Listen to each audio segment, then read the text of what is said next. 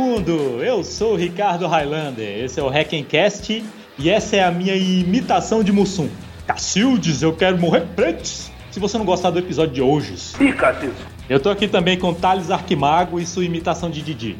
Didi, Mocó, Mossurunga, a. Ixi, faia, faia, faia. Eu não lembro qual é a fala do Didi, cara. o Didi é o mais fácil, pô! da poltrona! Ó, pirata! O Didi tinha um milhão, falei, pô! cara. Você Didi, tá. Mocó, Novalgina, Mofungo. Didi Mocó, São Reset, Colesterol Novalgina, Mufumbo. Pois é. Ah, essa, essa imitação horrível de Didi aí. É, eu também tô aqui com. Também tá aqui comigo o Everton Grão Malik e sua imitação de Zacarias.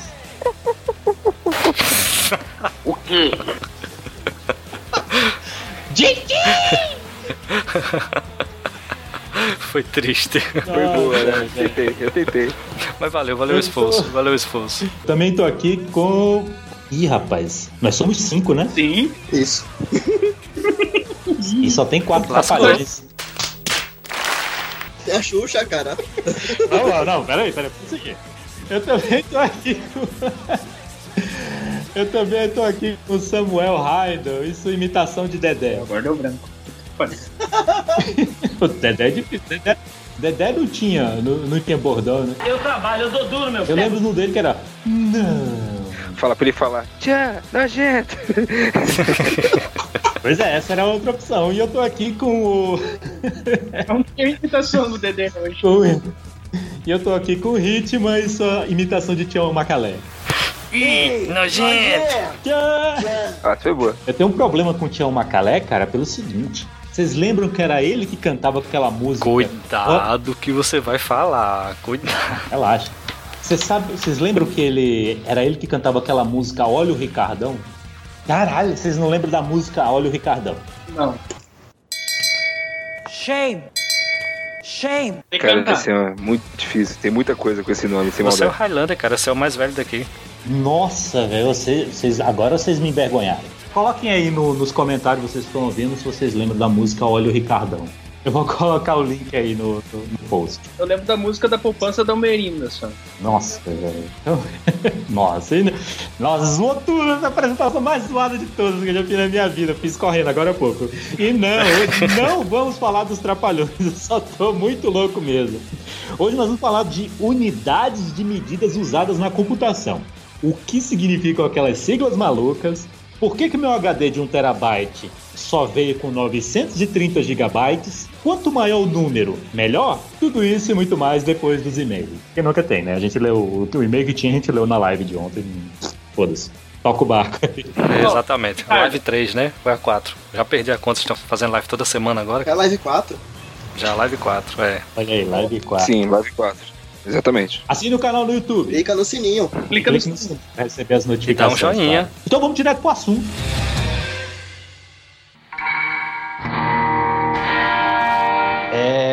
Essa ideia, cara, eu tive baseada numas aulas que eu tive que dar na, na minha graduação na UNB. Hum, Que eu fiz a. Por favor, fiz a gra- Ricardo, a- fale lecionar. Dá aula, não pega É, da aula não rola bem, cara. não rola nem. Já não rola. Caraca, tu ficou impressionado com esse negócio do verbo rolar, né, Deus? Vamos forçar a piada até ficar sem graça. É, Já tá sem graça tem tempo já, na verdade. Só pra, só pra quê? Você vai ficar impressionado quando alguém conjugar um verbo seja. Você vai ficar impressionado. pois é. Então tá, quando eu lecionava, quando eu precisei lecionar por dois semestres lá na UNB, porque eu não fiz o bacharelado, eu fiz a licenciatura, então tinha a disciplina obrigatória de você lecionar. É, eu tinha que dar aula, tinha que lecionar. É uma disciplina muito simples lá, que era a introdução à, à microinformática, né? O antigo curso de, de computação para os alunos que entravam lá numa outra disciplina lá, não lembro, acho que era biblioteconomia, alguma coisa assim. Ou seja, na verdade a gente era escravo, a gente era professor e não ganhava dinheiro, sabe? E eu tive que, do nada, inventar uma aula. Eu pensei, putz, por que, que a gente não fala sobre unidades de medida na computação? Porque a gente está o tempo todo em contato com essas unidades de medida, né? É, a gente que está por dentro do assunto até, até tá mais por dentro, até saca mais do que, que, o que, que tá rolando, mas pessoas civis, né, entre aspas, como a, gente fala, eles usam os conceitos lá, giga, mega, e não sei o que, e não, não entende direito o que, que é, só entende que existe uma palavrinha lá que representa o, a, a unidade que eles estão utilizando e quanto maior esse número, melhor. Então a nossa proposta aqui é explicar um pouco. Nem sempre, né? É isso que a gente vai tentar ver aqui. Será que É só ter uma, um, um número maior que é melhor? Quem sabe, né? Então, o que, que eu fiz lá na aula? Eu peguei um anúncio de um notebook, que era o top de linha na época, era um anúncio de venda, inclusive, analisemos até o preço, pra você ter ideia. E eu ia olhando spec por spec e a gente ia explicando né? cada caso, cada especificação, cada unidade, o que, que significava e tudo mais. Aqui a gente não vai usar um notebook, porque notebook, quem usa notebook aí não tá com nada, né? A gente vai ver as specs de um celular top de linha aqui. No caso, o Samsung Galaxy S8. Não é propaganda, se a Samsung quiser pagar nós, a gente fica feliz. Mas como ele é o que foi lançado aí mais recente, não sei quando é que vai sair esse episódio, talvez um processo de edição. Nós vamos fazer uma, um checklist baseado nesse hardware daí e também dizer um pouco sobre a capacidade de software e dar um foco nas né? Então, usar isso para para sintetizar cada área Exatamente, de conhecimento exatamente. na computação. Aí eu vou, vou citando aqui as, as características e a partir delas a gente vai explicar mais ou menos o que, que significa essa unidade, né, de onde ela veio, talvez citar história, seja lá o que for, uma outra curiosidade e vamos seguindo em frente. E talvez para você que está ouvindo isso aí pode ser uma novidade, mas para a maioria não é. Então a ideia é mais que vocês passem esse programa para frente para pessoas que não são necessariamente ligadas ao, ao, mundo da computação, sua mãe, sua tia e tudo mais, para que elas entendam o, do que se trata. Mas pode, eu tenho certeza que para você mesmo, que se acha o fodão aí, existe uma grande possibilidade de você se surpreender com algumas coisas que a gente vai falar hoje, beleza? Então tá. A gente está aqui no, no site, eu estava num outro site meio bem furreca, mas o Arquimago soltou para pra gente aqui o link do GSM Arena, que tem a, as configurações aqui bem mais sintéticas, bem, bem colocadas e tudo mais aqui. A gente vai colocar no link se vocês quiserem acompanhar junto com a gente, beleza? O Galaxy S8 é lançado em abril agora, inclusive, Aí tem peso, medidas de tamanho, isso a gente não vai entrar, né? Vamos focar mais nas unidades de medida mais específicas dentro da computação. A gente pode começar falando do storage, né? Da capacidade de armazenamento, que no caso dele é de 64 GB, gigabytes, certo? Que é a mesma unidade que é utilizada para memória RAM, né? 4 GB de RAM. Vocês sabem é, explicar o lance do gigabyte? Alguém se, se habilita? Existe uma polêmica, né? Assim, até que o Ricardo comentou no início, por que, que meu HD de, de 1 TB só tinha 930 gigabytes. Porque no início havia uma confusão entre gigabyte e o que hoje se chama de gigabyte. Exatamente. Eu estava lendo, eu nem sei se o Linux faz isso, mas eu, algumas versões do Linux que eu já vi, ele coloca o símbolo correto, né, do gigabyte ou MB ou gigabyte, ou seja lá o que for, que não é, é só o, o, G, que não é só o M e tal, é o G com o Izinho antes do B.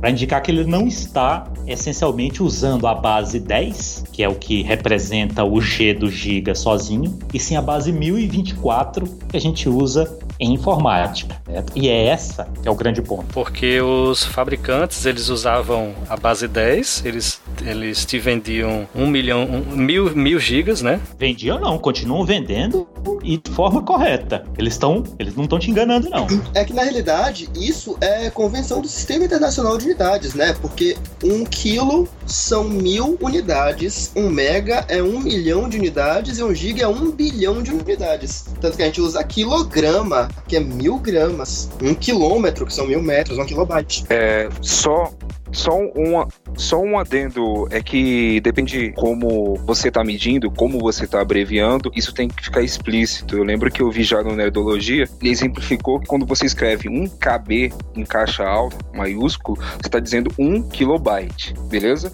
Um KB, em, no caso KB, o K maiúsculo e o B minúsculo é um kilobit. E tem uma unidade bizarra que acho que na Europa que eles usam, que é exatamente o que vocês falaram, que é o K minúsculo e o B maiúsculo. Aí ele trunca para mil kilobytes, entendeu? Não sei se ficou claro. Pois é, né? Pois é, é meio confuso, meio confuso mesmo. Não, no caso é mil bytes, né? Você quer dizer? Essa última que você falou, K e o Bzinho. Porque na realidade era para ser KI. KI minúsculo e o B. Aí seria o kibibyte, né? Não, é porque tem o, a diferença entre o B minúsculo e o B maiúsculo também, que o B minúsculo é o bit, que é a unidade da computação, e o B maiúsculo é o byte, que são 8 bits. Sim, esse é o ponto. Exato, muito bem Então, observado. se você escrever também o, o kbyte, é, no caso, se eu escrever o kbyte, o K minúsculo e o B maiúsculo, o kbyte, naquele sistema, eu já vi uma tese que tinha isso. Se quiser, eu posso pôr depois na, que eles usavam dessa forma. Então, um kbyte, qualquer acentuação específica valia mil bytes, entendeu? E não 1024. Não sei se ficou claro. Vocês entenderam? Ah, entendi. A letra maiúscula seria o que a gente usa como kibe. Só que isso passou já, Everton. É, hoje, hoje a nomenclatura já é diferente, né? Se você quiser 1024 bits, ou no caso bytes, seria o K minúsculo, o I e o B maiúsculo para bytes e o B minúsculo para bits. Entendi. O K maiúsculo, no caso. K maiúsculo, desculpa. Eu K não maiúsculo. acompanhei, né? Porque como isso não é do sistema internacional, eu não sei, mas eu vi uma explicação do Nerdologia e o Atila falou desse jeito, né? Mas eu, eu confesso que eu não verifiquei as fontes.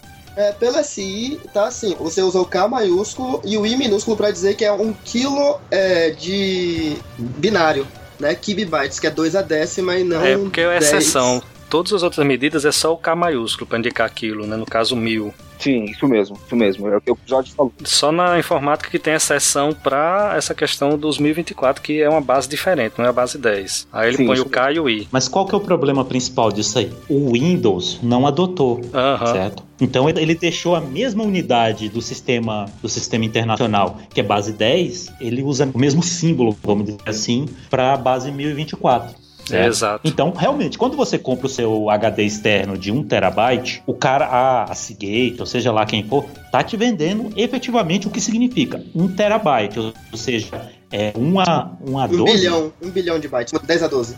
10, é, desculpa, 10 a 12, né? 10 a 12 bytes, certo? Se você for lá nas propriedades do, do, do- do volume, lá, seja como for, e você vê lá, ele vai dizer para você, tem lá um bilhão, um trilhão, não sei, um 10 a 12 é, bits. Trilhão. Essa é a quantidade de bits. Talvez ele tenha um pouquinho mais lá para garantir, sei lá, Vai arredondar, porque eu disse que arredondo. a perda natural, né? al- Alguns bits mortos, esse tipo de coisa, ele sempre tem um, um chorinho lá, mas, mas se você vê a quantidade corresponde exatamente a um, tera, um terabyte, né? No caso, não, eu falei bit, né? No caso, byte. Caso alguém queira comprovar de hardware, é, é, o comando no Windows é mount barra M. Aí você vê o volume como ele é, tá? Também funciona. Hum, legal. Legal, não sabia não. Mas sua tia não vai fazer isso, né? Sua tia vai clicar o botão direito em cima do volume para lá em propriedades, tem lá a, a nomenclatura aí. Ah, tem razão, você tem razão. É, é que a gente tem que afundar, né? O, é, É, afinal, exato, pode ser exato. hacking, né? Exatamente. Mas tem que ir também no nível. Aí tem lá a quantidade em, em, bytes direto. Aí como é que você faz para transformar em kibibytes, em mibibytes, em gigabytes e tibibytes, que são as unidades efetivamente utilizadas pelos sistemas de informática. Você vai dividindo esse valor sucessivamente por 1024. E quando você fizer três divisões por 1024, você vai ver que vai dar 931, vírgula alguma coisa gigabytes, que essa é a quantidade efetiva. Ou você vai no Google e coloca terabyte para gigabit. Pode ser também. Que ele já mostra um Mas quadrinho só, bem bonito Ricardo, aqui para vocês. só, tem uma explicação melhor, assim, até. Hum. Quando, tipo, um é 1024 até 1000, né? Sim. Daí quando tu vai ver a propriedade, o negócio tem 900 e pouco lá. Sim, Tá sim. menos do que tu... Não, na verdade, é aquilo lá é o que você comprou, certo? Tá certo. Nominalmente, você comprou um terabyte de dados. Só que um terabyte é no, no sistema internacional, certo? Só que o computador não usa o sistema de base 10, ele usa o sistema de base 1024. Então teria que ser mais de um tera, entendeu? Não, Ser mais 20... não, não, não. Se ele dissesse que tá te vendendo um TB-byte, aí sim ele teria que, que te dar mais bytes do que ele tá te, te colocando lá. Mas ele tá te vendendo o que efetivamente tá lá, certo? É filha da putagem? É. Mas ele não está errado. Um terabyte, um terabyte ele é 0,90 do terabyte, ou seja, você vai ter 900 GB aproximadamente para o Windows, né? Não, em todos os sistemas é assim. Mas a questão também tem que levar em conta que, pelo menos um HD, digamos assim, a, a primeiro começo dele também é comido por algumas informações de boot também, quando é um HD de sistema operacional. Tem outras questões que envolvem a redução do HD. Mas independente disso, cara, o, a capacidade geral do HD não é afetada por isso. Você não tem acesso a esse espaço, mas ele tá lá. Então, é o que eu tô falando. A quantidade total de bytes dentro do HD reflete o que está sendo, o que tá sendo vendido para você. Um terabyte? A quantidade não formatada, né? Assim. Não formatado. É porque quando você formata, você perde um pouquinho para a tabela de alocação, mas isso é detalhe, a gente não vai Isso, entrar é nisso co- não. É mas- como eu falei, por isso que eles já colocam um chorinho a É. mais, justamente por causa desses detalhes e, e tudo mais, certo? E como eu falei, verifica a quantidade de, bi- de, de bytes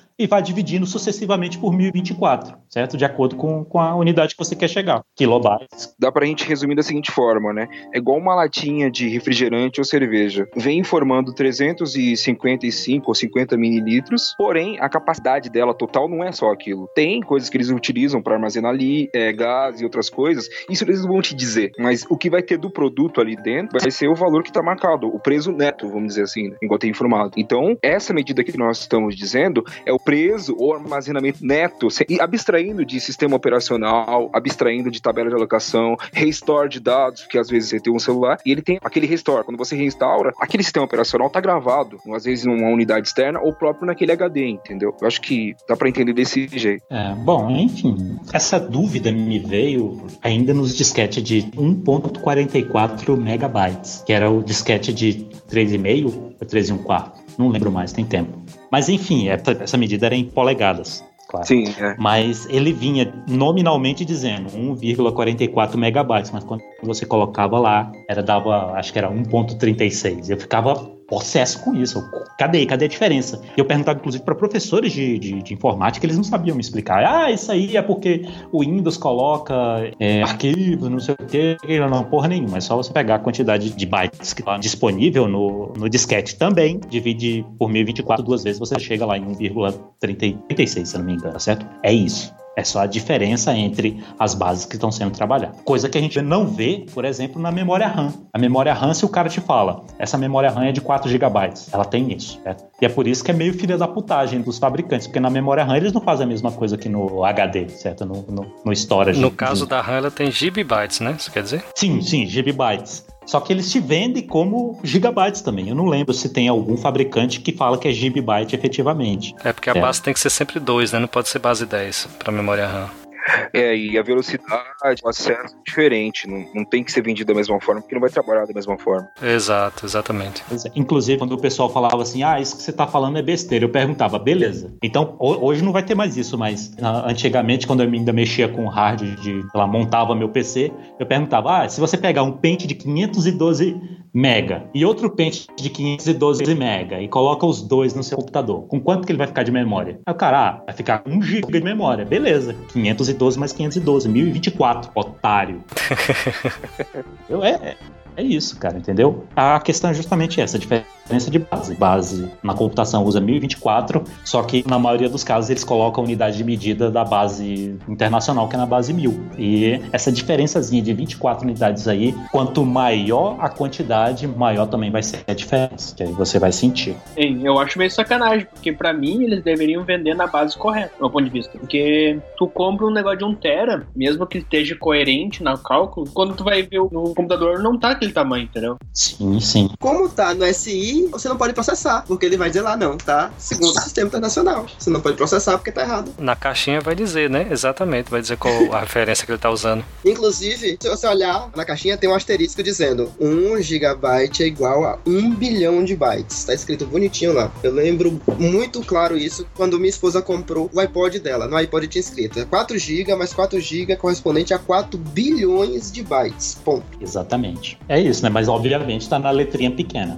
na letrinha miúda. Né? É, isso é uma exigência da União Europeia. Que eles são muito chatos com isso, aí acabou se estendendo pro resto do mundo também, né? Já que a embalagem é a mesma, eles nem retiram essa informação. Ah, é de mais de 8 mil! Olha só, a internet, quando tu compra 10 mega, digamos, a internet, ela é 10 megabits, né, eles chamam, de velocidade por segundo. Sim, é interessante você falar isso, porque... Boa, boa, boa, exatamente, exatamente. O download é de 1 mega por megabits por segundo. É, você divide por 8, né, mais ou É, menos. Isso, exatamente. Aí por você vai ter o megabyte por segundo. Exatamente. Isso. Se você tem comprar uma internet de 25 mega, você vai ter um download de 3.125. Por isso que você, assim, você vai baixar um arquivo de 250 mega numa internet de 25, ele não vai baixar em 10 segundos. Ele vai baixar em, sei lá, 10 vezes 8, mais de um 80 minuto. segundos. É só multiplicar por 8. Aham. É só multiplicar por. Eu aprendi isso daí no curso de, de redes, que eu fiz um curtinho, que basicamente é assim: vamos indo para a parte de hardware, mas abstraindo bem. A transmissão que a internet usa, que a gente chama de transmissão, é que ele manda um bit por vez, entendeu? Não é como na transmissão, exemplo, da memória RAM ou mesmo de armazenamento. Porque no armazenamento ele manda, vamos dizer, a- o filete inteiro, assim, né? A palavra, né? O barramento inteiro. Quando você tem a descarga fibra ótica, outra coisa, ele vai mandando um bit por vez. Por isso que o barramento dele usa bit. Mas assim, dependendo do meio de transmissão também, é, é, tem algumas mungangas aí que eles fazem, a modulação, que ele pode é, mandar até 3, 4 bits de uma vez só, num, num sinal só. Assim, é, não, é, isso, isso é verdade, né? Que começou com um, né? Mas você tem razão. Eu isso, já vi uns isso. assim. Mas vamos dizer, para exemplificar, né? Exemplificar era bem isso. Mas no computador, quando chega, ele é serial. Então você tá mandando, por exemplo, na placa de rede, ele é serial. Até chegar na placa. Depois da placa, é que ele vai modular e vai fazer lá as compressões e tudo. Mas é como você falou, ele, ele vem serialmente. O protocolo ele vem serialmente. Então, simplificando, né, pra gente saber a velocidade efetiva da sua internet, o que, que você faz? Primeiro você pega a velocidade nominal que você comprou lá, a minha é de 15. Primeiro eu vou dividir por 8, que aí eu já sei quanto tem a velocidade em bytes, não em bits, né? Que lá é 15 megabits por segundo. Eu divido por 8, eu tenho a velocidade em bytes. E depois eu multiplico por 0,8. Por quê? Porque essa é a velocidade que a Anatel diz que é a mínima que eles têm que te entregar. Então provavelmente é isso que eles vão te entregar. E se for no mobile, né? Se for no celular, você divide por 0.15. Você multiplica por 0.15 ou é 0.20, que é o que ele te promete. Mas detalhe, no mobile, eles não vendem pacotes por velocidade, eles vendem pacote por quantidade de dados trafegados. Por isso que o povo confunde muito. Quando você contrata uma internet fixa, você contrata por velocidade, é 25 mega, 15 mega. E quando você compra um pacote de internet de operadora, você compra em giga. Ó, a minha internet é de 10 Mas entenda, tem um detalhe. Você tá, você tá com chip de 3G, você tá na rede 3G. Qual seria a sua velocidade nominal naquela rede? digamos, 5 mega, 5 megabit. Só que ela só te garante, eu acho que é 20%, eu realmente não estou lembrado, 20% ou é, ou é 15% disso aí. Sim, as garantias são bem diferentes mesmo. Então, assim, se ela te, te colocar sempre, se ela te deixar sempre com 20% dessa velocidade máxima, para ela tá beleza.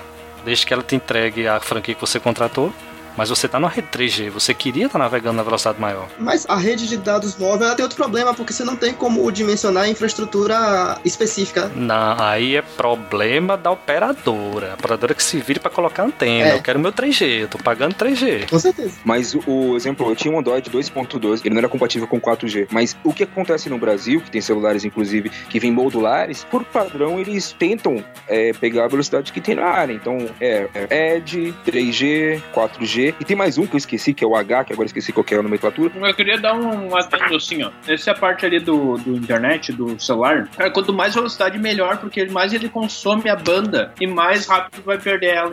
Quando o cara tá no 4G, a velocidade é alta, cara. A velocidade, você botar um vídeo no YouTube lá, você, você, tua banda tá, tá comendo, porque o celular identifica que você tá com a velocidade maior, cara, ele manda o vídeo na qualidade maior, você tá se fudendo muito. Então, pra operadora, teoricamente, é melhor que ela te entregue a velocidade mais rápida. Ao contrário da operadora fixa, né, do, da que a gente está utilizando agora, que aí o ideal para eles é baixar a velocidade. Né? Sim, faz sentido, faz bem sentido. É, mas isso é especulação, né? independente de qualquer coisa. Eu só le... eu lembrei da historinha rápida aqui. Quando eu comprei o meu primeiro celular 3G, eu ficava olhando pro celular assim, né? E no Android aparece lá em cima a qualidade do sinal e aparece o tipo de rede que você tá, né? 3G, é, H, H não sei o que lá que HS, HSBC, não sei qual, é, qual é o nome. HSDPA. Isso, aí tem o Edge, tem não sei o que, né? De acordo com a qualidade que tá disponível. E eu ficava, na minha cabeça, eu ficava puto por quê? Porque o cara, eu quero 3G, quase nunca aparece 3G pra mim, só aparece esse H. Porque eu não sabia que o H é melhor do que o 3G. e tem um H mais ainda agora. Ainda tem um H mais, que é como se fosse 3G e meio e tal. Depois que eu fui ler sobre isso, eu, ah, rapaz, eu tô. Quase nunca aparecia 3, 3G lá, porque aparecia quando a rede tava uma merda, né? Ah, é de mais de 8 mil! Vamos pro próximo tópico aqui, senão a gente não sai dele, que é a resolução. É tela, vamos lá. Tela, exatamente. No caso, o Galaxy S8 ele tem uma tela é, de 5.8 polegadas, numa proporção de 1440 por 2960 pixels. Você disse que queria falar sobre isso, Jorge. É, só comentar, né, o que é um pixel, né? Na realidade, ele é um ponto na tela, é o que você está vendo, um ponto de imagem. Que nem sempre você está vendo, né? É esse o ponto, né? Depois a gente pode comentar. O ideal é que você não veja, né? Que você não veja. e ele é formado por três LEDs, não é só um pontinho, né? Você tem a, a, codificação RGB, né? O verde, vermelho e azul, para formar a cor específica naquele ponto. E a resolução que ele coloca a seguir é o 570 ppi, que são os pontos por polegada. Então você pega uma polegada quadrada, né, um quadradinho de uma polegada de lado por, por uma de altura, E dentro daquele pontinho, daquele, daquela polegada quadrada, tem 570 pontos de LED desse, pontos de iluminação desse daí. Cada ponto, como eu já falei, são três luzes de LED para formar a cor. Então é coisa bagaralho, viu, meu amigo? Só um detalhe sobre, a, sobre o Super AMOLED da Samsung. Ela não usa essa tecnologia de 3 LEDs por pixel. Ela usa uma tecnologia de subpixel que economiza. Exatamente, só tem duas LEDs em cada pixel. Muito bem, muito bem lembrado. Era o que eu ia falar, né? O, o, a tecnologia varia de acordo com o tipo de tela e tudo mais. Mas, assim, tem uma forma fácil de vocês é, descobrir qual é a, a, quantos pontos por polegada o seu celular tem. Às vezes não tem, não tá explícito e tal, mas você tem a resolução em pixels dele, certo? O que, que você faz? Pega as medidas em pixels da sua tela, no caso dele, 1440 por 2960. Pega o quadrado de cada um desses dois, soma, tira a raiz quadrada e divide esse resultado pela medida da, da diagonal da tela, que é em polegadas. Esse aí vai dar para você o valor de pixels por polegada. E detalhe, é, a Apple chama de Retina Display, né? É, acho que é 300 e poucos ppi, né, pontos por polegada.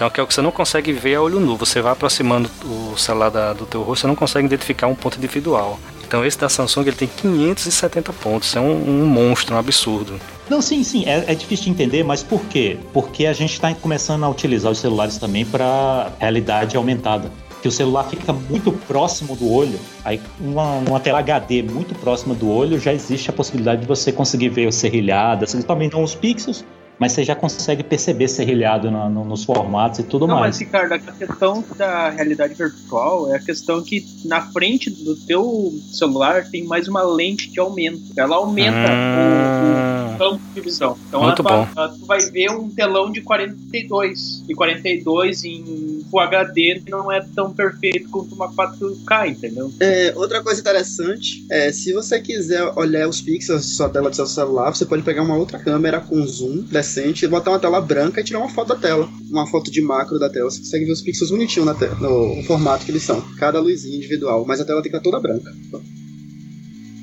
É, é porque, assim, eu vejo também quase uma jogada de marketing, né? Porque eu, pelo menos, sou da época do DVD e da, dos VHS, e as telas tinham é, 480, aquela questão de pontos, né? É 480, você vê a resolução do DVD mesmo, vem informando a resolução. Aí HD seria 720, beleza? Até aí tudo bem, tranquilo. Aí Full HD é 1024 Não, pontos, mil, no caso. Mil, mil do... 1080, 1080. 1080, 1080, perdão, 1080p. Aí você fala, tá, mas então o 4K é o dobro do Full HD? Não.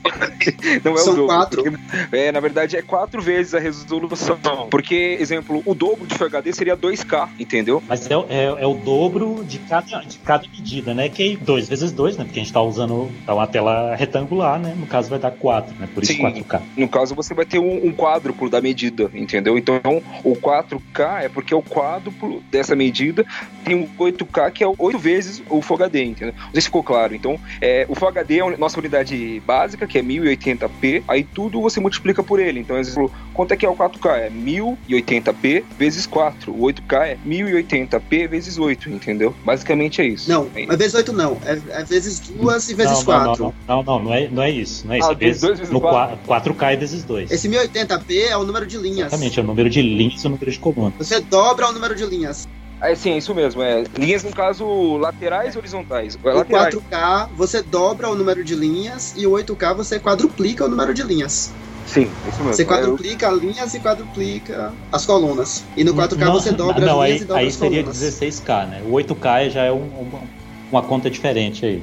Se você multiplicar por 4 a, a- a- pegar a, a tela é, Full HD, que é 1080 por 1900 e alguma coisa, aí você multiplicar por Nossa. 4 cada uma das medidas, você vai, na verdade, você vai multiplicar em 16 vezes a área, né? Mas enfim, é chatinho mesmo isso aí. Aí tem as nomenclaturas de, de QHD, não sei o que. É, por exemplo, essa tela do, do S8, ela tem 1440 linhas, ou seja, ela seria Q maiúsculo HD, porque ela é quatro vezes HD. Se fosse Q minúsculo HD, ela seria um quarto de HD, que HD é 720, então tem um dobro de linha 720 é quatro vezes 720, ou a resolução do 720p. Cara, que loucura, que loucura. É, vamos adiantar então, vamos passar pra próxima então. Ah, é de mais de 8 mil! Eu acho o seguinte, como a gente já tá falando de pixel, a gente podia ir pra câmera. Ah, boa. É outra confusão boa, de pixel. boa, boa jogada. Beleza, beleza. A gente já segue, já que estamos no pixel, como, como o Arquimago falou, vamos falar da câmera, né? Que no caso a câmera traseira é de 12 megapixels. É, como é calculado um megapixel? Então, megapixel, como a já falou de pixel lá, né? Que pixel é a menor unidade lá, o megapixel, o pixel do megapixel também é a menor unidade de, do sensor, né? E como a já falou de giga, mega, quilo, o megapixel é um milhão de pixels no sensor. Aí o povo pensa que quanto mais megapixel, melhor a câmera. Não, é só você ter mais pontos no sensor. Exatamente. É, tem toda uma questão de software aí e tal, e tal que vai mudar essa, essa questão, né? Nesse caso especificamente, a gente até falou de tela, a gente já falou de storage, que é obviamente quanto maior melhor. É, na tela tem gente que discorda tal, mas enfim. É, no caso da câmera, esse aqui é um caso específico de que se só o número de megapixels ser maior, não adianta muita coisa. É, você tem uma câmera de 50 megapixels, mas que o software não trata direito e tal, você só vai ter uma quantidade muito maior de pontos numa foto que tá terrível. E você também tem o conjunto óptico da lente, né? A lente, a abertura da lente, o ângulo da lente, né? A quantidade de milímetros que é o zoom dela e tal. E a abertura, ela é inversamente proporcional, né? No caso, é, Thales, né? Porque se você tem uma abertura de F é, sobre 1,7, ela é melhor do que de 1,9, porque vai entrar mais luz. Exato. É, porque ela permite a entrada Uhum. maior de luz. Quanto menor esse número, maior a abertura da lente. É engraçado, né? O número diminui, mas a abertura aumenta, permitindo uma maior entrada de luz e melhores imagens noturnas. Exato. A da câmera dele, inclusive, é de F, F. sobre 1.7. Exato. O comum de celular é F sobre 2.2. Pois é, ou seja, permite entrar bastante luz. E, Ricardo, quantos megapixels essa câmera? 12 megapixels a câmera traseira. Tá, e olha só, ela é duas câmeras ou uma só? É uma só.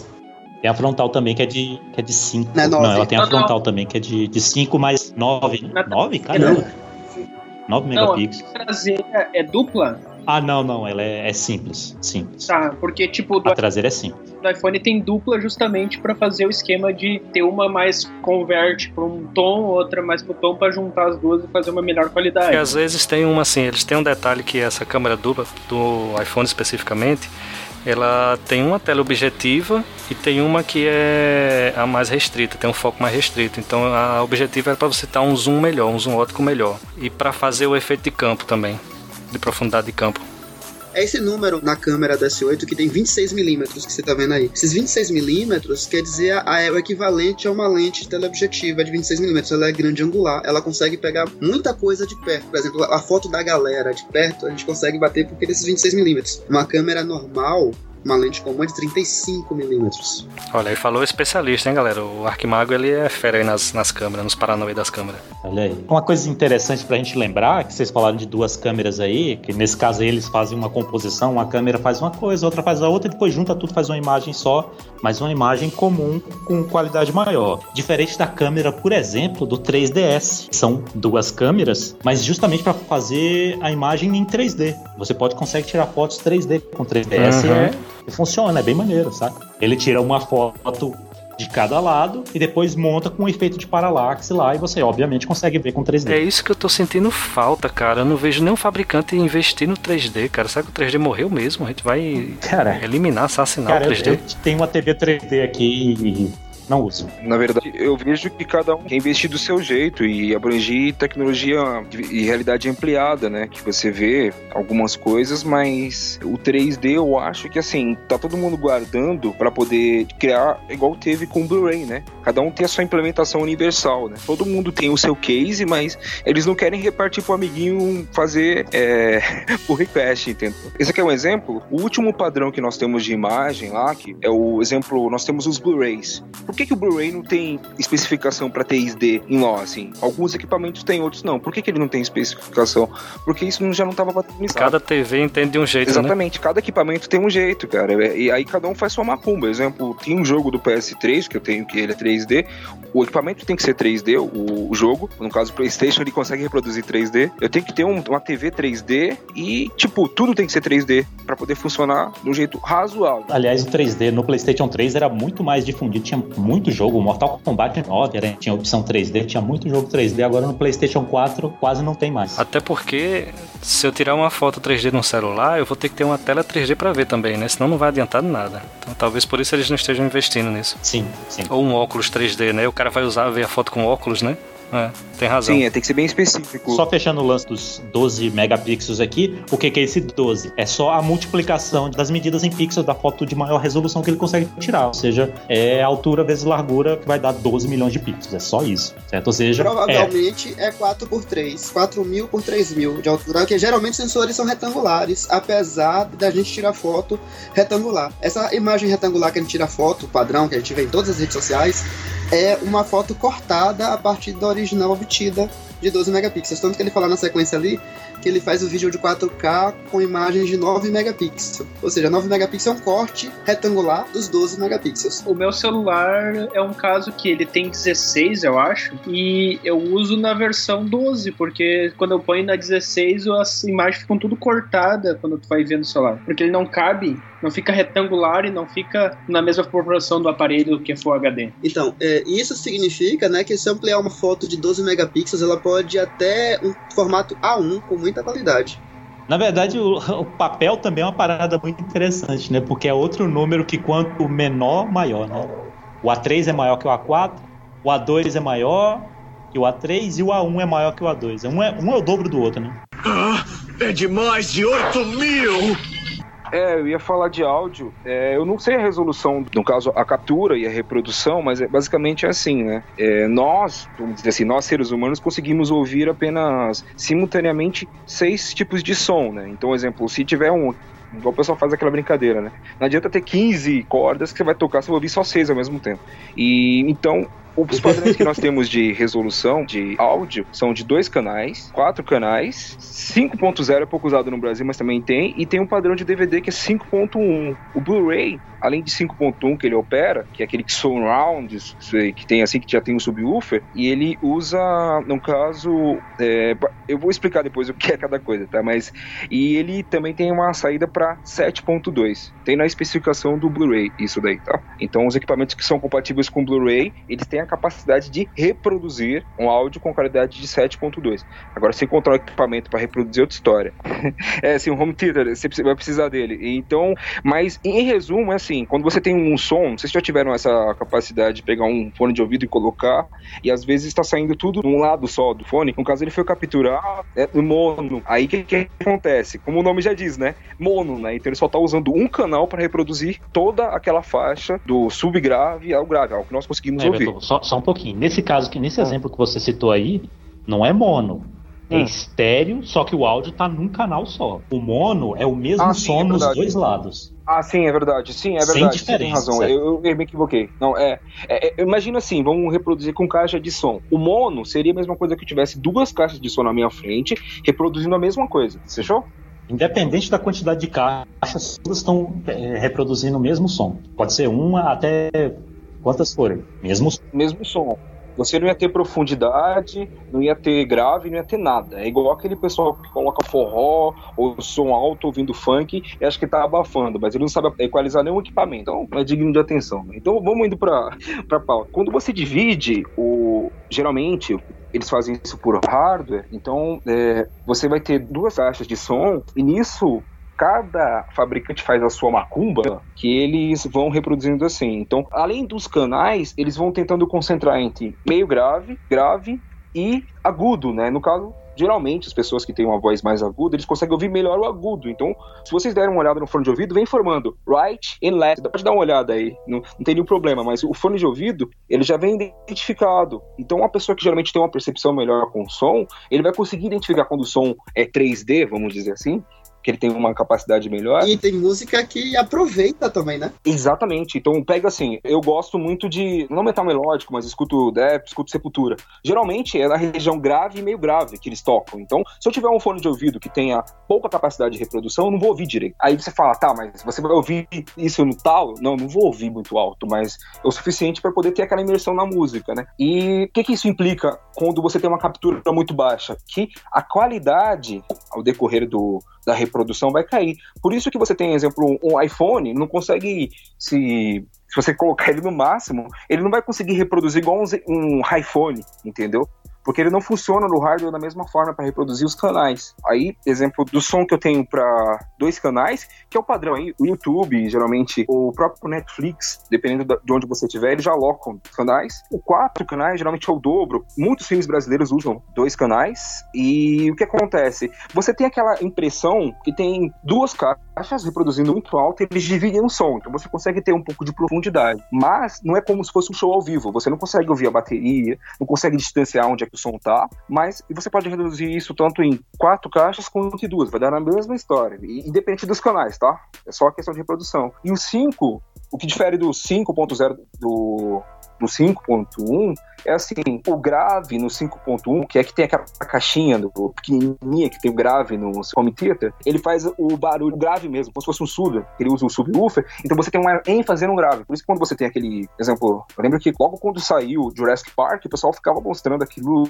em dezenas de lugares com home theater reproduzindo, e aquela profundidade do T-Rex andando, você consegue só identificar, a partir de caixas, consegue reproduzir mais de três canais, entendeu? Menos que isso, parece que você está reproduzindo um joguinho do Sega Saturn, entendeu? Isso é importante a gente lembrar o seguinte: é, assim, não, não, tô negando isso que você falou, muito pelo contrário, concordo com tudo que você falou, só que a gente tem que lembrar que, assim, pro vídeo faz todo sentido você olhar pro fone e dizer, esse daqui é do lado direito, esse daqui é do lado esquerdo, vou colocar corretamente. Porque o vídeo eventualmente tem algum efeito é, é, tridimensional, vamos, sei lá, um helicóptero passando da direita para a esquerda. Eles conseguem simular isso no, não só na imagem, mas no som também. Mas se for só o áudio. Sim, a gente consegue, mas depende como foi capturado e como é gravado. Depende como foi capturado e tudo mais. Mas você consegue simular isso, né? A passagem do som de um lado é, é pela diferença de volume no, nos fones e tal. Só que se for só o áudio, no seu cérebro não faz tanta diferença, porque você consegue perceber o deslocamento e tal, mas você não tem imagem para te dizer se é da direita para esquerda, da esquerda para direita. É irrelevante se você trocar os fones de ouvido se for só áudio, a não ser que seja uma coisa muito específica. Todo mundo já deve ter visto aquele caso do corte de cabelo, que o pessoal, ah, estou cortando seu cabelo do lado direito, aí você ouve a tesoura tal, não sei o que, isso aí todo mundo já ouviu. Depende da música também, porque, por exemplo, tem uma banda que eu gosto muito, uma banda chamada Patofu. Eles fazem muitas músicas que são brincadeiras e eles jogam exatamente nas caixas esquerda e direita determinados sons. E eu sei quando o fone tá invertido, dependendo da música que eu tô ouvindo, porque a Sim. caixa de som tá trocada. Mas isso é deliberado, é o que eu tô falando. É deliberado. Se for, se for o áudio do dia a dia estéreo, não faz diferença. Não, não, não. Eu discordo. Muito podcast, eu tenho que ver o lado correto quando o podcast, ele, até podcast que eles fazem, mexendo com esse negócio de colocação de áudio, e realmente faz a diferença. Faz toda a diferença, inclusive de, da questão de incomodar. Então. Sim, é realmente fica incomodado. É o, que eu, é o que eu tô dizendo. Faz diferença se houve um tratamento para que isso realmente aconteça. Sei lá, Nerdcast de, de RPG. Você tem que colocar na, na posição certa, porque os caras colocam lá quase um som 3D e tudo mais. Mas o nosso podcast, cara, é irrelevante, sabe por quê? Porque você recebe mono. É, cada faixa é uma só. Sim, é, é, no caso, o, o, Ricardo, ele tá, ele tá querendo expressar o seguinte: é como o som foi capturado. Não sei se os senhores entenderem quanto a isso. O som foi capturado mono, ele vai ser reproduzido. Você pode cara, você pode usar 15 canais para poder. Pode pegar o Audacity e, e aumentar isso daí para, não sei, aqueles MP3 lá que tem quase 500 mega só para reproduzir 4 minutos. Mas ao mesmo tempo ele foi capturado em monte. Vamos baixar aqui um pouco agora o nível, né? Chegar ao nível do próprio aparelho que a gente está discutindo, né? Vocês já falaram sobre os 32 bits, os 384 kHz? O que significa cada um deles? Uma coisa, esse aparelho ele é estéreo, as caixas de som? Não, ele só tem uma caixinha mono. Pois é. A estéreo é só a saída de áudio. Então isso daí, isso daí é irrelevante para esse smartphone, cara. A Samsung sempre usa caixas mono, mas no fone de ouvido, obviamente. Mas o que, que é relevante para ele? É essa questão da qualidade do áudio gerado pelo conversor digital analógico. Ele é 32 bit, né? Que significa o quê? Quanto mais bit, mais suave vai ser minha onda. Então não vai ter aquele corte abrupto que você às vezes escuta, né? Quando está mudando muito rápido de, de frequência ou de amplitude. E o 334 kHz também é o que ele é capaz de gerar. Então quanto maior a frequência, mais agudo ele vai conseguir gerar no final para você. Obviamente, quanto mais velho você é, menos agudo você escuta. Menos você vai ouvir, né? Talvez você só escuta até 30 kHz. E olhe lá. O que eu acho, assim, que os aparelhos novos, até eu, eu lembro de um, um, colega que tem um N9 lá, que é o, aqueles aparelho que. Tipo o N900 do Eduardo lá. Eles já hum. vinham com som de caixa de som estéreo. E eles caparam isso desde a geração iPhone, nenhum teve mais caixa estéreo. Isso eu acho uma coisa muito importante. Porque às vezes eu tô escutando algum o YouTube, alguma coisa no celular e o meu som não vem em estéreo para mim, entendeu? Ele vem em mono. É. Eu tenho uma dica para vocês aí. Isso aí que você faz, você pode pegar. É claro que dá pra ver no YouTube, mas você pega, sobre uma xícara, algum copo, e você faz como se fosse um. Você põe o iPhone no meio. Aí ele consegue projetar em estéreo. Dá pra fazer desse jeito. Mas é aí que tá, é um estéreo falsificado, não é um estéreo real, sim, é verdade. Ele só amplifica o som, é um da aumenta ali quando rebate dentro do copo. Sim, sim. Não, não mas é tem o mesmo som dos dois lados. Tu não tem o efeito do estéreo. Exatamente. O, como o som foi captado, você não vai ter o mesmo efeito. Ah, é de mais de 8 mil! Aproveitando que vocês falaram aí no caso do som de 32 bits, a gente podia entrar nessa questão da palavra, né? Do tamanho da palavra também, que a gente pode usar tanto para processador, né? GPU também. Processador desse. Esse aqui já é 64 bits, não? Desse. É, 64 bits, sim. Os Snapdragon são 64 bits toda a linha desde uns dois anos pra cá, se eu não me engano. Desde os mais básicos aos top linha. Enfim, qual que é a vantagem de eu ter um processador de, de 64 bits em relação a um de 32? Tem o, a questão do processamento, né?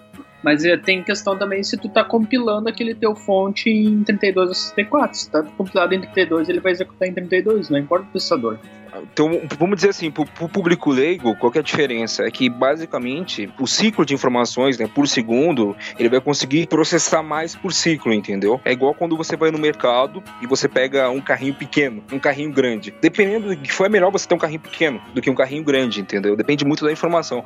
Mas, pelo que eu já tinha visto, acho que depois de 2012, é, conseguiram melhorar essa questão de libs e também de registradores em 64 bits. E a patente lá de 64 bits para a ARM, eu não lembro quem pertence, mas a especificação para a ARM é um pouco obscura, né? Não é efetivamente o dobro, mas é um pouco mais do que 32 bits, tá? Então vamos arredondar para mais, mas não vai chegar ao dobro, tá? E eu acho que ficou isso. Ficou claro quanto a isso? Tem alguma dúvida? Alguém discorda do que eu falei? Tem outro detalhe também, é, Everton, que além da, da, velocidade, né, obviamente você consegue trafegar mais dados no, no, barramento de dados, você consegue alocar mais memória também. Então, por exemplo, seu aplicativo Sim. ele vai conseguir sei se for um jogo, você vai conseguir processar muito mais informação, muito mais vídeo ao mesmo tempo do que no 32 bits. Então ele acaba sendo muito mais vantajoso. Pois é, era o que eu ia falar. A questão mais visível que a gente, que a gente viu na migração do 32 para 64 bits era que quando a gente tinha 32 bits, o máximo que a gente conseguia alocar de memória era 4 GB, na verdade um pouco menos, né, por causa de whatever, whatever de coisa, mas... De memória reservada, isso. Numericamente, no máximo 4 É 3 GB. É, é 3 GB. 3 GB para 32 bits. Não, é 2 GB, é 4 GB porque é 2 elevado a 32. 2 elevado a 32 dá 2... Dá 10, é, é, dá 4 GB dá, dá 4 GB certinho, certo? Ou seja, é, é, o tamanho da palavra, ou seja, é o máximo que você consegue endereçar de memória com o mesmo comando, com o mesmo carrinho de, de supermercado, como o exemplo que o, que o Grão Malik deu você só consegue acessar um endereço se você tiver ele, ele, completo dentro do seu carrinho. Ou seja, você não pode usar dois carrinhos ao mesmo tempo para acessar um endereço de memória. Não sei se é o melhor exemplo, mas enfim. Aí a partir do momento que você coloca 64 bits, você tem um carrinho muito maior. E você consegue endereçar, aí o limite não, não passa a ser o endereço, mas sim, sei lá, a capacidade do sistema operacional, ou seja lá o que for. Excelente analogia, né? Os dados são as compras que você está levando, né? Dos supermercados. Alguém lembra na época do Linux quando tinha o, a versão x32 e o AMD64, né? Que quando tu instalava o 64, não vinha metade dos pacotes, porque muitos dos pacotes ainda não tinham sido convertidos para 64. Tinham sido compilados. Sim, tinha muito problema quanto à compilação, né? Mas isso aí foi sofrido. Tinha muitas bibliotecas que, é, não que caíram no domínio público, mas a especificação foi é, licenciada, né? Para outras arquiteturas, então o pessoal conseguiu utilizar melhor, né? A base 64 a partir Sim, disso. Eu, e eu lembro como era antigamente que tu tinha que estava o 64 e tu tinha que instalar a todo o pacote de biblioteca do 32. Lembro até hoje que Pra tipo, ter compatibilidade. Sim, isso mesmo. tu instalava todo o pacote ST4, tua máquina tava voando com o ST4, daí tu tinha que dar um downgrade em algumas bibliotecas porque tu não tinha. Ô, Grão Malik, uma coisa que eu tô lembrando agora, que você falou que não consegue endereçar os 4 GB efetivamente, que é lembrando das aulas de arquitetura da faculdade, que falava, né? Ah, porque os endereços de memória são 4 GB de endereços de memória, mas você não consegue todos os 4 GB de endereços de memória na memória RAM, porque você tem alguns endereços de memória pra memória ROM, tem, memória, tem, tem endereço de memória reservado até pra impressora, que tá lá como legado até hoje no sistema de endereçamento. Sim, é verdade. Você não consegue. Você tem mais coisa alocada, é verdade. É, é isso que eu ia falar. É, tem um monte de endereço. Então eles trocam para baixo, que exemplo, as máquinas que você tem aí, indo para a parte de software, tem uma máquina que tem 32 bits, ele não vai mapear mais que 3 GB de RAM. Ele vai pegar 3 GB de RAM e vai endereçar o restante, no caso alguns registradores, algumas coisas específicas que tem lá. Para quem programou em COBOL sabe, né, que tem alguns registradores específicos para impressora, saída matricial lá, ou se não for também tem, eu, eu programei um pouquinho. E tá tudo legado até hoje. Tá tudo no mesmo. no mesmo- Sim. E esses Tá bom. recursos não são desalocados, né? A 32 bits ainda tem essas compatibilidades. Mas o que eu falei no caso de ter acesso a elas, por isso que eu falei que é 32, era 3 GB, né? Inclusive tem uma macumba chamada PPAE que ele consegue é, em sistemas operacionais, tá? Eu já vi um ARM que fazia isso, que ele conseguiria pegar e mapear de outra forma, não ortodoxa assim, né? Um pouco mais de 3 GB, mesmo com a máquina de 32 bits, tá? Mas isso daí já é mais pra cá, tá? Eu acho que de 2010 pra cá, 2008, eu não me recordo. Mas indo pra pauta, basicamente é assim. Eu tenho um carrinho, vamos dizer assim. Imagina um, um atacado. Um mercado grande mesmo. O seu carrinho é quanto você consegue trafegar por vez. Então, exemplo, eu liguei meu celular, eu não vou conseguir, tipo, alocar o mercado inteiro dentro do meu carrinho. Então, é- ele é o tamanho da minha memória RAM. Beleza? Tranquilo? Então o pequeno é 32 bits e o grande é o 64. Eu consigo alocar algumas coisas dentro do 64 bits melhor do que alocaria em 32. Às vezes você consegue trabalhar, mas você quer um exemplo? Quando você está com a bateria quase acabando, tem alguns fabricantes que eles te permitem desligar alguns núcleos ou mesmo diminuir o barramento para ele economizar mais energia. Tem outro detalhe, Everton, também, que é muito importante falar, para sua analogia, por exemplo, uma CPU de 32 bits, você só poderia colocar uma encomenda, uma compra, um elemento por cada vez no seu carrinho. Com 64, você consegue colocar dois ao mesmo tempo, então você consegue encher teu carrinho duas vezes mais rápido, tá? Exatamente. Só pra gente fechar essa, essa parte aí, essencialmente, pro usuário civil, talvez essa questão da memória seja o que ele consiga perceber mais diretamente e, obviamente, melhora na performance dos aplicativos e tudo mais, mas a grande diferença dessa spec é mais pro desenvolvedor, né, que vai ter mais ferramentas para trabalhar e tudo mais, né, pro usuário civil não faz tanta diferença. Mas você quer abrir o Facebook, uma, o Skype ou outra coisa, cada um vai ficar na memória, entendeu? Então, quanto mais recursos você tiver na memória para ele trabalhar simultaneamente, alternando mais próximo de simultaneamente, fica melhor, entendeu? Por isso é que os Androids é, 2.2 ou 2.6 ele tinha muita dificuldade para alocar em 64 bits, porque as bibliotecas não eram compatíveis, né? Então, exemplo, por que que muitos dos fabricantes só dão um aplicativo que fornece do Android 3.0 para cá? Ou por que que muitos aplicativos funcionam só do iOS 4.0 para cá, entendeu? Eu sei que já tá num nível absurdo do iOS, mas pelo que eu acompanho era isso, né? As bibliotecas com o tempo vão ser descontinuadas, né? Então não tem muito o que fazer. Não, e tem. não sei se na época alguém lembra, assim. Quando surgiu o XP 64, também teve uma época, mas eu, eu nunca usei muito. Não sei se alguém já usou aquele Windows XP 64, não sei se tu lembra. Ixi, aquilo ali foi um elefante branco, cara. Praticamente ninguém. Rapaz, pra mim é igual caviar, cara. Nunca vi nem comi, eu só ouço falar. Eu tinha ele piratão aqui, eu cheguei a instalar, mas não vi tanta diferença não. E ele também não tinha PTBR, aí eu nem segui. Ele não tinha nada. Tu não conseguia instalar nada, porque tudo tu. Ele não tinha versão. Ele tinha poucas coisas em versão 64.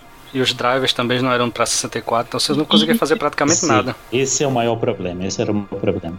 E o que era mais engraçado é que assim, o 64 bits, ele usava o mesmo kernel do Windows 2003. Não era do Windows 5.1, que é o Windows XP. Ele usava o mesmo kernel do 5.5. Do NT, né? Do Windows NT. É, o Windows NT, não, é um depois. É o 5.5 é o 2003. O 5.1 é o XP. Então ele usava um kernel do 2003 modificado para 64 bits. O Windows 2003 tinha algumas especificações nativas para 64 bits, mas a compatibilidade dele era restrita, era o que o Jorge falou, né? Era um elefante branco, porque ele tinha o intuito de ser melhor para de ser aquele carrinho de feira grande o usuário final, mas ele não tinha nada que cabia nele, entendeu? É importante, é importante lembrar que, na maioria dos casos, os aplicativos 32 bits funcionam normalmente num processador de 64 bits, vamos dizer assim. Mas isso está começando a mudar, né? Sobretudo no, no, no, mobile, né? Acho que agora o iOS não tem, ele é 64 bits e não tem mais suporte a aplicativo de 32 bits, né?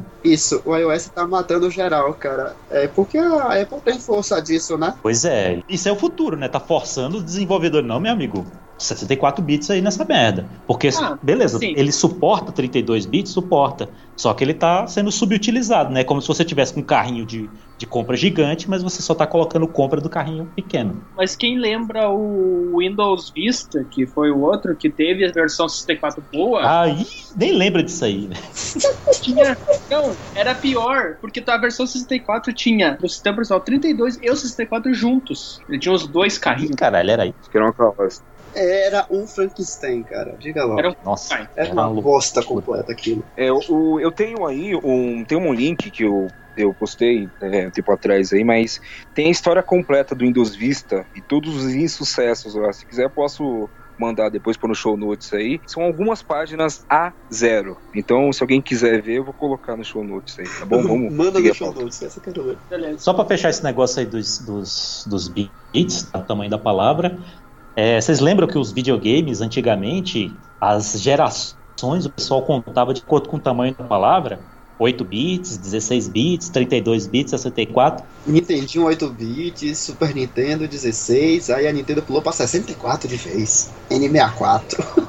Até o 128 o pessoal ainda começou a contar, a partir daí esqueceram. Eu acho que já tá em 256 bits nos videogames, eu não tenho certeza, cara. Se aumentou o tamanho da palavra, se dobrou de a partir do 128. Como o pessoal não fala mais, eu sinceramente não sei. Depende da arquitetura, tá? O... Mas hoje a arquitetura do é. X64, cara, os, os, videogames de hoje são tudo computadores. Não, não, não é. é. Se você pegar e usa os mobiles da, da Nintendo, nem todos são 64, tá? Então, dá um, mesmo os atuais, tem uns que tem suporte e não são 64. Não, o, nem o Switch é X64, cara. O Switch agora é o Nvidia. Eu acho que é 64 bits, mas é. Não é X86. Tô falando X86, o Xbox e o PS4. Não, é o PS4 e o Xbox são PCs agora, né? Sim, é, são preços praticamente, né? Então, indo aí pra, mais pra pauta, né? Tá tudo convergindo pra 64, que o Arquimago falou, eu concordo plenamente, né?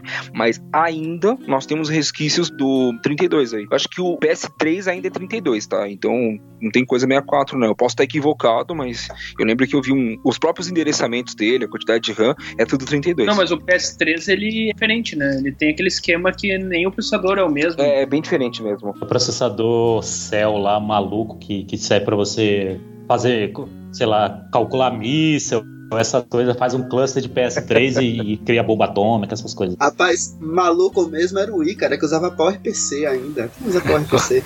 Quem usava era a Apple, né, cara? A Apple que é diferentona. Só um adendo aí da pauta, o Nintendo Switch, ele usa um processador similar aos carros da Tesla. É um ARM, Então... Né? É, é, um ARM lá, mas só que é um Tegra, é um Tegra alguma coisa lá, então é a mesma linha. É, então dá uma olhada lá depois, se você todo alguém que ficar subestimando aí a Nintendo, fala, ó, também subestime a Tesla. Faz todo sentido. Ah, é de mais de 8 mil! Então vamos falar de bateria aqui. Ele tem uma bateria de 3 mil miliampere-hora, bateria de íon de lítio. É, na verdade, isso aí é 3 amperes hora na prática, né? Exatamente. Galera... O que é que significa? Significa que ela nunca será suficiente para todo mundo. A gente sempre quer mais. Esse tem a feature que explode ou não?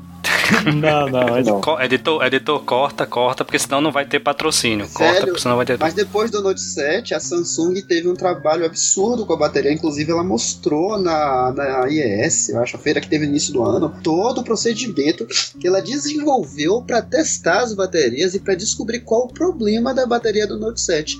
O problema era tão específico da bateria do Note 7, porque da densidade dela, que eles estão relançando em alguns mercados o Note 7 com uma outra bateria que não explode.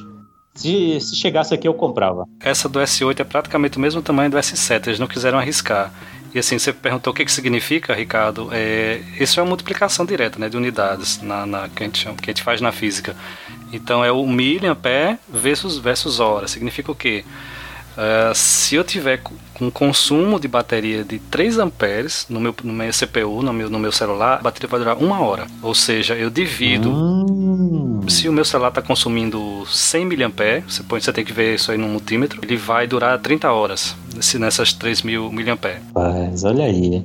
E para você que está estranhando a multiplicação de unidades, não estranhe não, porque você o tempo todo lida com unidades que estão sendo não necessariamente multiplicadas, mas divididas. Por exemplo, quilômetro por hora. É o quilômetro dividido por hora, certo? Exatamente, exatamente. É uma multiplicação direta. A regra de 3 direta. Sim, seu salário dividido por dólar, por aí vai também. Ah, então é isso. Então, se meu celular estiver consumindo 3 amperes, 3 mil miliamperes no caso, ele vai durar uma hora. É, o consumo médio desses celulares hoje em dia são de 80 a 100 miliamperes né, por, por hora. Então você consegue aí 30 horas 30 horas aproximadamente. Que é o que eles dizem, né? Que... De acordo com, com, com é. o uso e tudo mais. Exceto se você jogar Pokémon GO, porque aí, aí o GPS vai estar ligado é. direto, então sua bateria é. vai derreter em 30 Aí, adeus, adeus. Pô, nem isso.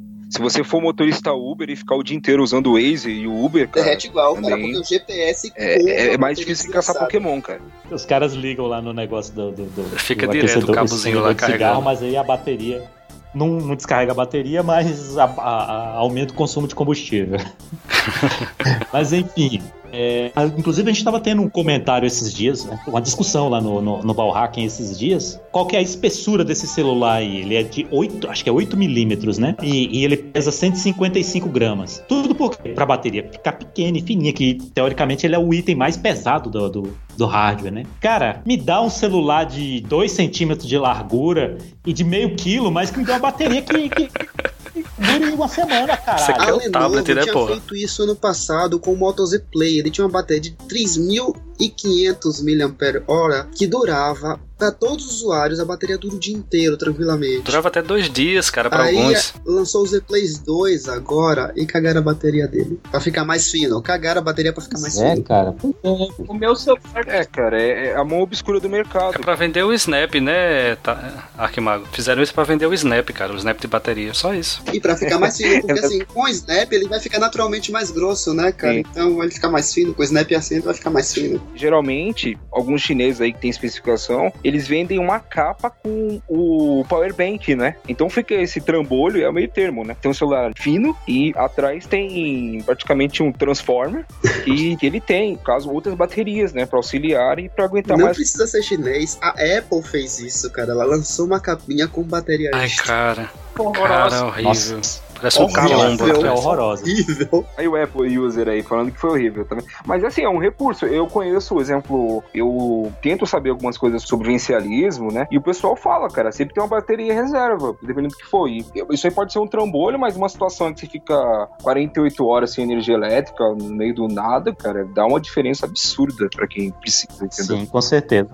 Velho, isso me lembrou que a Asus lançou esse ano o Zenfone 3 Zoom com 5 mil mAh de bateria. Eu ainda acho pouco, hein? Não, cara, 5 mil dá bastante, cara. Eu ando com a bateria de 10 mil e eu consigo dar uns 3 dias de carga no celular quando eu tô na rua, só não carrego em casa com bateria. Agora, indo pra pauta, tem como a gente tocar na parte de, de recarregar lá, de amperagem, Jorge? Você que manja mais que eu.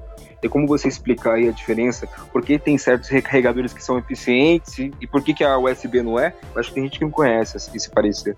Cara, eu posso falar por alto, assim, que eu não, não tenho 100% de conhecimento, mas assim, antes eu queria só dar uma risada bem grande aqui. Lá no final tem aqui Battery Life, é 84 horas, tá? Não vão por isso aí, tá? Por favor, isso aí é em stand-by praticamente. Esse, esse, tempo previsto que eles colocam aí. Nossa. Sim, é stand-by mesmo. É, se você for na próprio no sistema operacional lá, por exemplo, eu uso o Android, ele vem informando. Às vezes a minha bateria tá em 100%. Não dá 24 horas, cara. Exato, em stand-by praticamente. E detalhe, o filho da puta do celular não tá usando nada. Eu, eu, tiro tudo que eu posso do Google, onde o Google pra puta que o pariu, instalo tudo mesmo.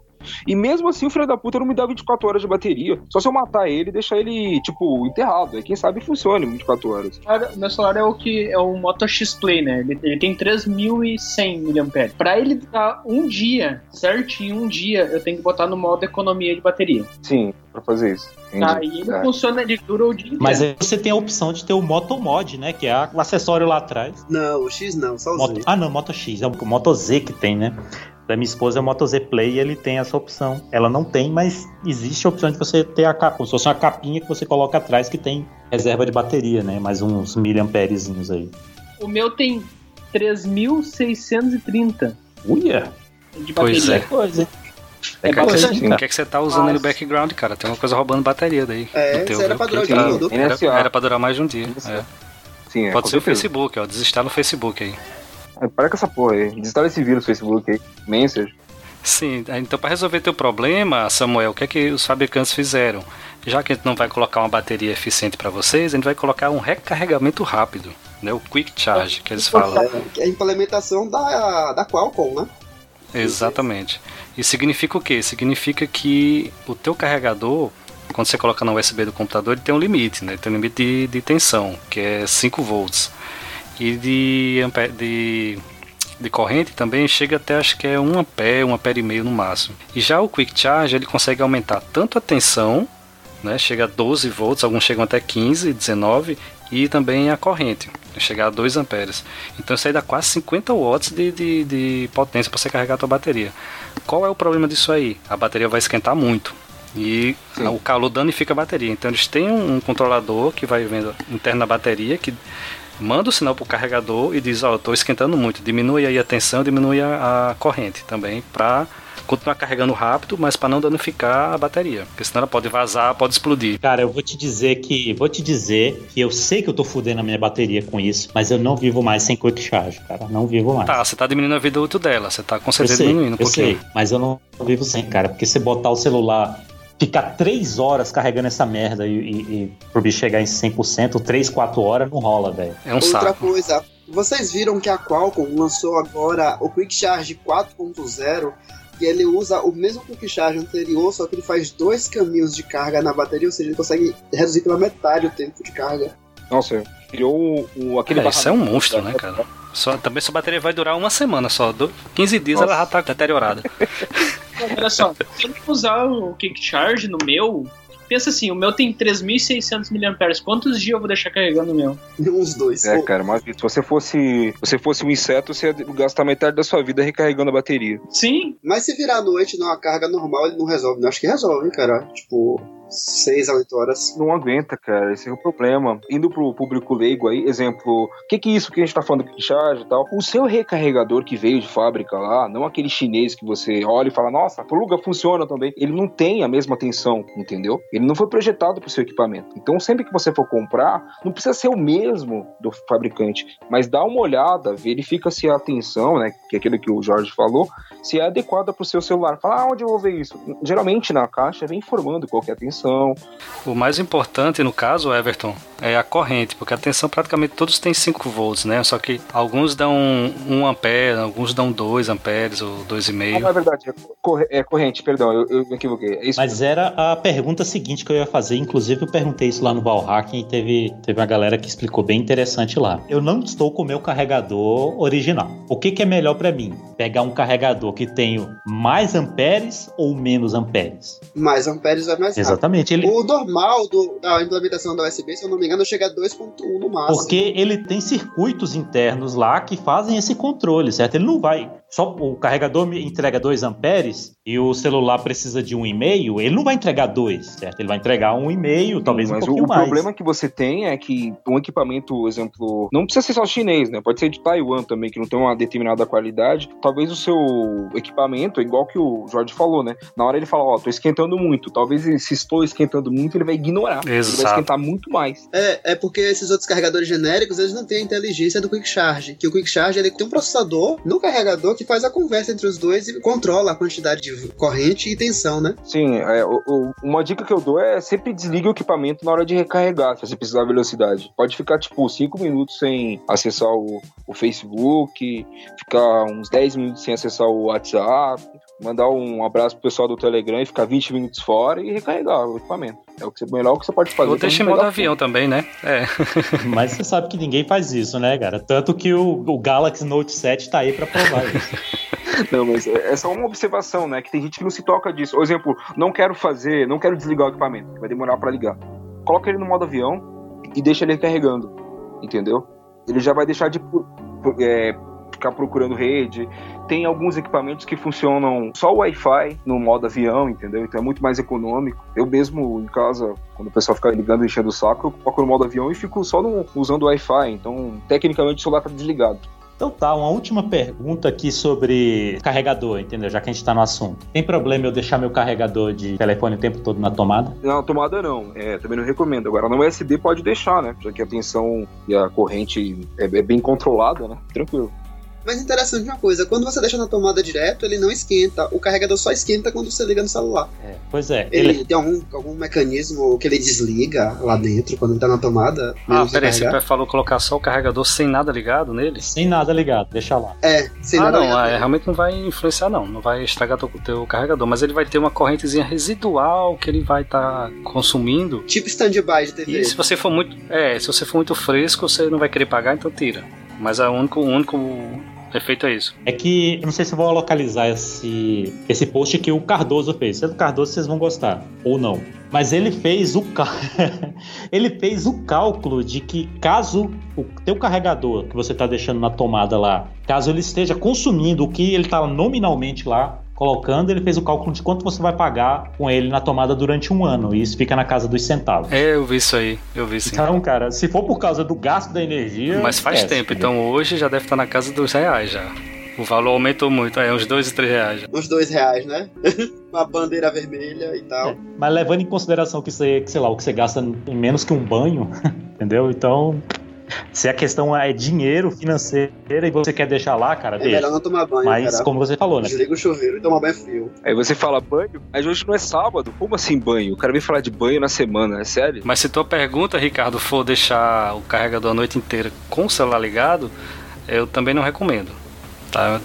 Terminou de carregar, tira. Já tira logo da tomada. Mas e se tu tá dormindo e tu deixa ele carregando? Ah, uma vez ou outra tudo bem, mas toda vez você vai estar tá gastando ela, vai estar tá gastando ciclos da bateria. A vida útil dela é medida em ciclos. E o que é o ciclo? É quando você é, descarrega a quantidade total dela. Exemplo, não é chegar até zero. Se eu descarregar até 80% cinco vezes, eu estou gerando um ciclo de bateria, um ciclo de descarga. Então, quando ele está na tomada, ele fica constantemente diminuindo de 100 para 98 e 98 para 100%, para manter aquela corrente de carga. E esses 2% vão se acumulando até chegar num 100%, que é um ciclo. E vai desgastando. Claro, 2% ao dia. Sim, eu lembro que a Intel tinha feito uma tecnologia, não lembro, logo quando começaram a fazer os ports para Linux, que ele deixava essa economia inteligente para notebook, né? Porque pelo menos Dell e da são projetados para a bateria do notebook durar um ano. Então, cara, para notebook eu uso, estende a vida da bateria muito bem. Não usava no meu Samsung, eu uso hoje no meu Lenovo. É uma tecnologia que ele meio. Você fica na tomada direto, ele deixa essa bateria em 60% e não carrega além disso. Como se ele tivesse desligado, parado de carregar a bateria e usado na energia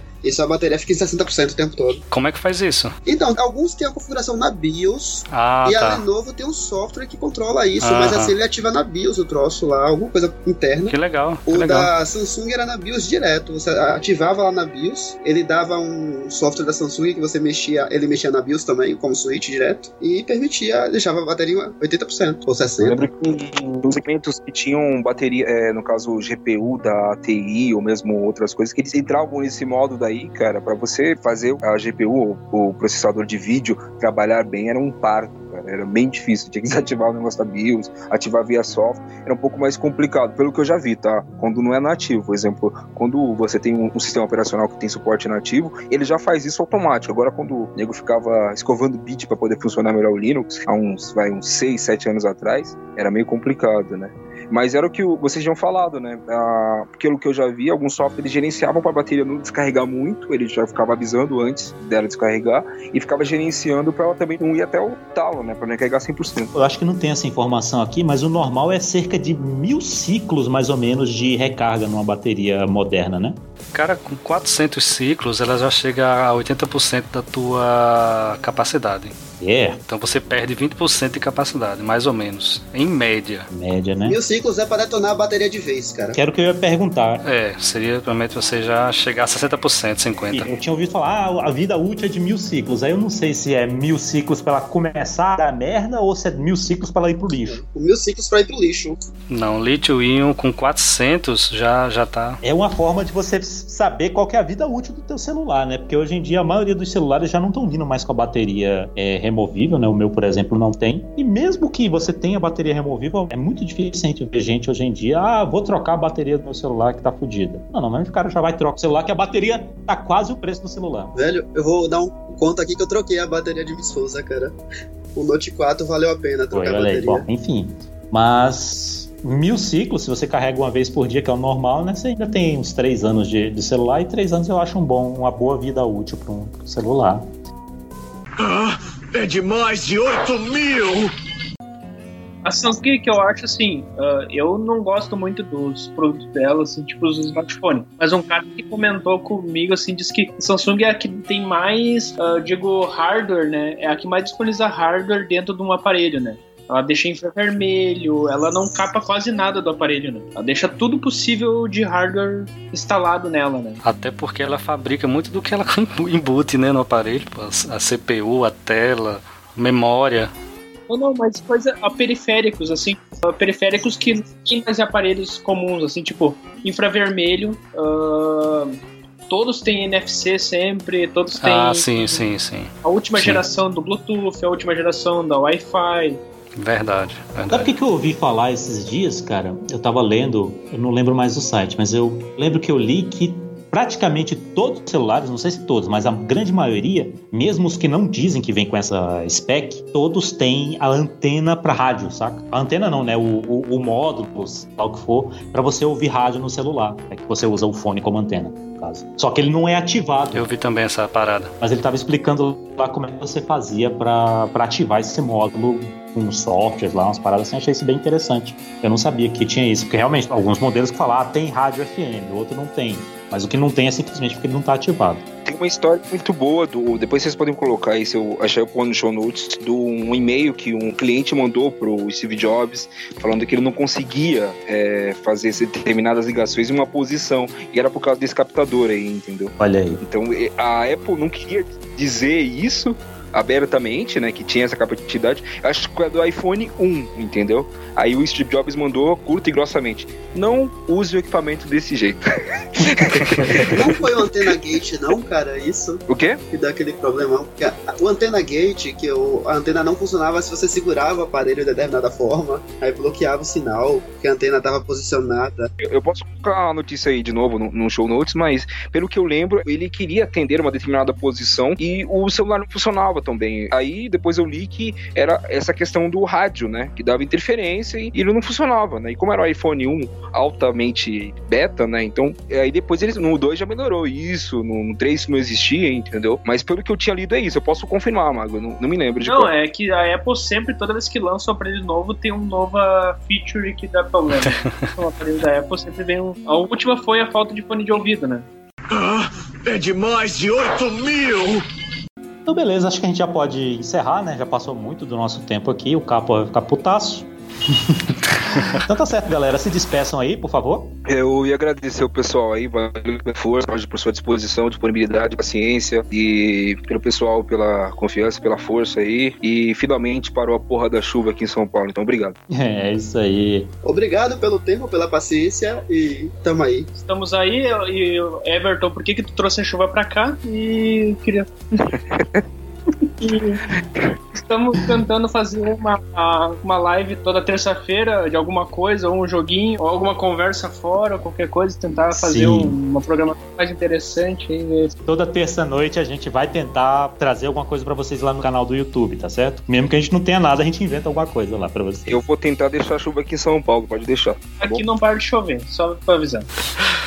Tchau, pessoal. Obrigado aí também por nos ouvir, né? Vamos, sigam-nos nas redes sociais e, ao final, nem sempre o maior é o melhor. Exatamente, galera. Então, tchau pra vocês. Não esqueça de curtir o vídeo e assinar o canal. Tchau!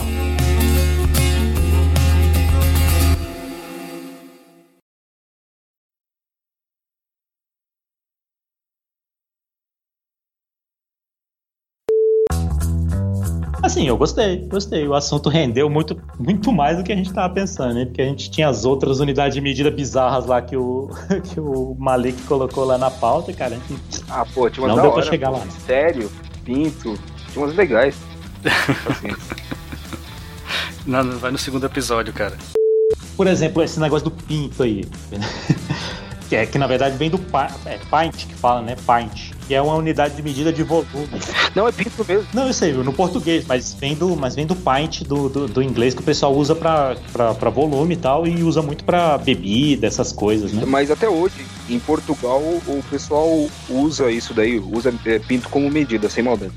Não, mas o, mas o que eu queria dizer é que a galera tem uma, uma coisa, inclusive eles anunciam no Dragões de Garagem, que é o que é o encontro de ciência pra galera ir pro, pro boteco pra discutir sobre ciência, que eles chamam de Pint of Science. Ah, eu vi. Só que aí essa, junta, cara, bem só que aí a ideia. junta o Pint com o Off, né? Aí vira, vira Pinto F Science, saca? No site. Pinto of Science. É Mas, bem. rapaz, vocês não saem da quinta série mesmo, né, rapaz? Não tem jeito. Não tem.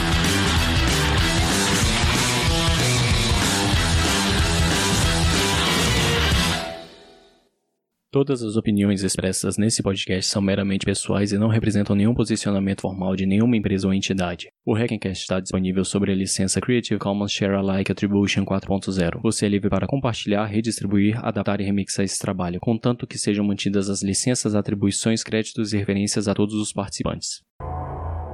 Edição danielcapua.com.br